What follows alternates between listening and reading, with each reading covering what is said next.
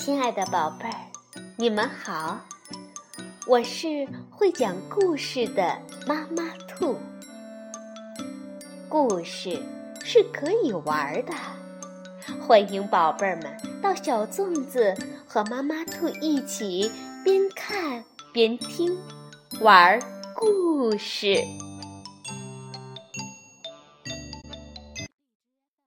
宝贝儿，晚上好，欢迎收听。妈妈兔的花样故事。今天我们要讲一个谜一样的故事，请宝贝们带着你的好奇和疑惑，一起来猜一猜吧。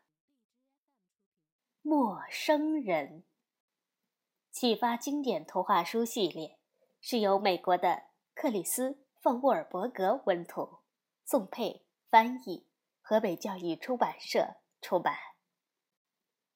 农夫贝利最喜欢入秋的这段时光。他一个人开着车，一路吹着口哨，凉爽的风由车窗吹了进来，拂过他的脸颊。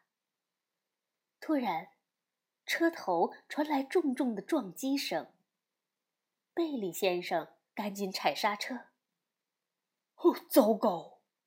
他想：“我撞到了一头鹿。”可是，贝利先生发现，躺在地上的不是一头鹿，而是一个人。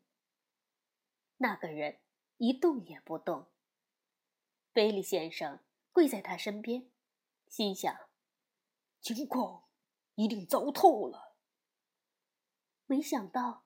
那个人却突然睁开眼睛，惊恐地朝上望了望，就站了起来。他想要跑走，可是根本站不稳，又倒了下去。他再一次站起来，这回贝利先生扶住他，搀他坐上车。贝利先生开车回家，他把陌生人。扶进屋里，贝利太太让陌生人躺在舒服的沙发上休息。他们的女儿凯蒂从门缝里偷看。这位陌生人穿着奇怪的粗皮衣。凯蒂听到爸爸轻声地说：“他一定是位隐士，一个人住在树林里，而且。”陌生人好像听不懂贝利先生问他的问题。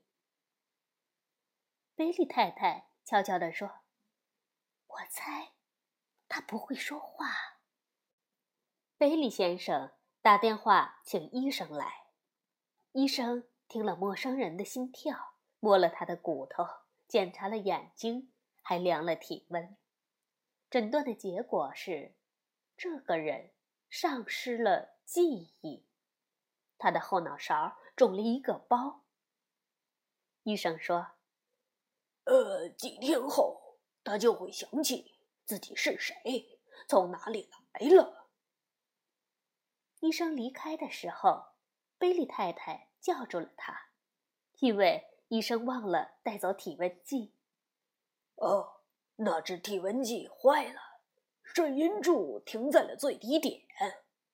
医生回答说：“你可以把它丢掉了。”贝利先生拿了几件干净的衣服给陌生人穿，可是陌生人却弄不清楚扣子和扣眼儿是做什么用的。晚上，他和贝利一家一起用餐，他好奇地望着热腾腾的食物冒出的蒸汽，然后。他看到凯蒂舀起一勺汤，对着汤轻轻的吹气，他也这么做。贝利太太突然冷得发抖，她说：“哦哦，奇怪，今晚的风真冷啊。”第二天早上，凯蒂从卧室的窗口往外看，看到陌生人穿过院子，向两只兔子走过去。兔子不但没有逃进树林里，反而跳到陌生人的面前。他抱起一只兔子，摸摸它的耳朵，然后放回地上。兔子跳着跑走了，跑着跑着又停下来往回望，好像要陌生人跟他们一起走。同一天，凯蒂的爸爸出门去田里劳动的时候，陌生人害羞地跟在后面。贝利先生交给他一把长柄叉，他稍微的练习一下，就使用的很熟练了。他们一起辛勤的工作，偶尔贝利先生得停下来休息，可是陌生人却一点儿也不累，他连一滴汗都没有流。傍晚，凯蒂和陌生人坐下来观赏夕阳，有一群野雁排成整齐的人字形飞过天空。每年秋天，野雁。都要往南方飞。陌生人盯着野雁瞧，眼睛一刻也不离开，好像被催眠一样。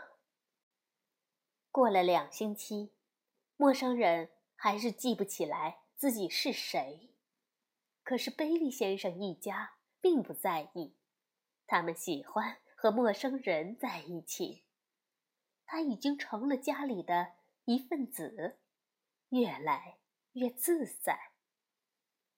贝利先生对太太说：“他好像很喜欢跟我们在一起，一点儿也不像隐士。”又过了一星期，农夫贝利发现天气变得很奇怪。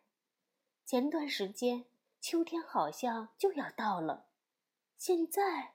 却又还像是夏天，仿佛季节不再更替。温暖的天气让南瓜越长越大，树上的叶子还像三个星期前一样绿。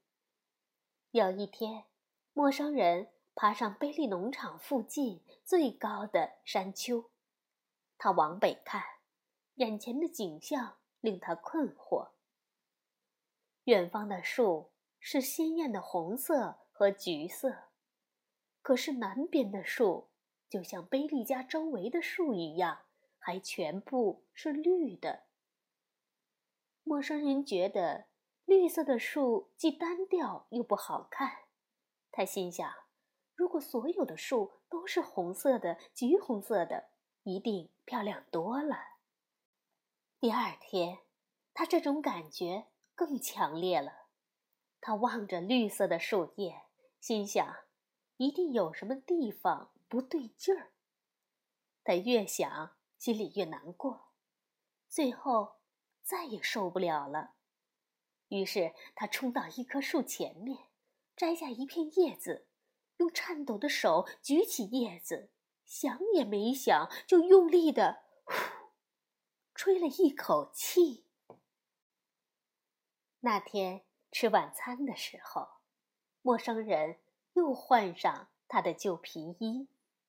贝利一家从他的眼中的泪水看出来，他要离开了。他和大家抱在一起，然后很快地冲出门去。贝利一家赶忙跑到外面，想和他挥手道别。可是，陌生人。已经不见踪影，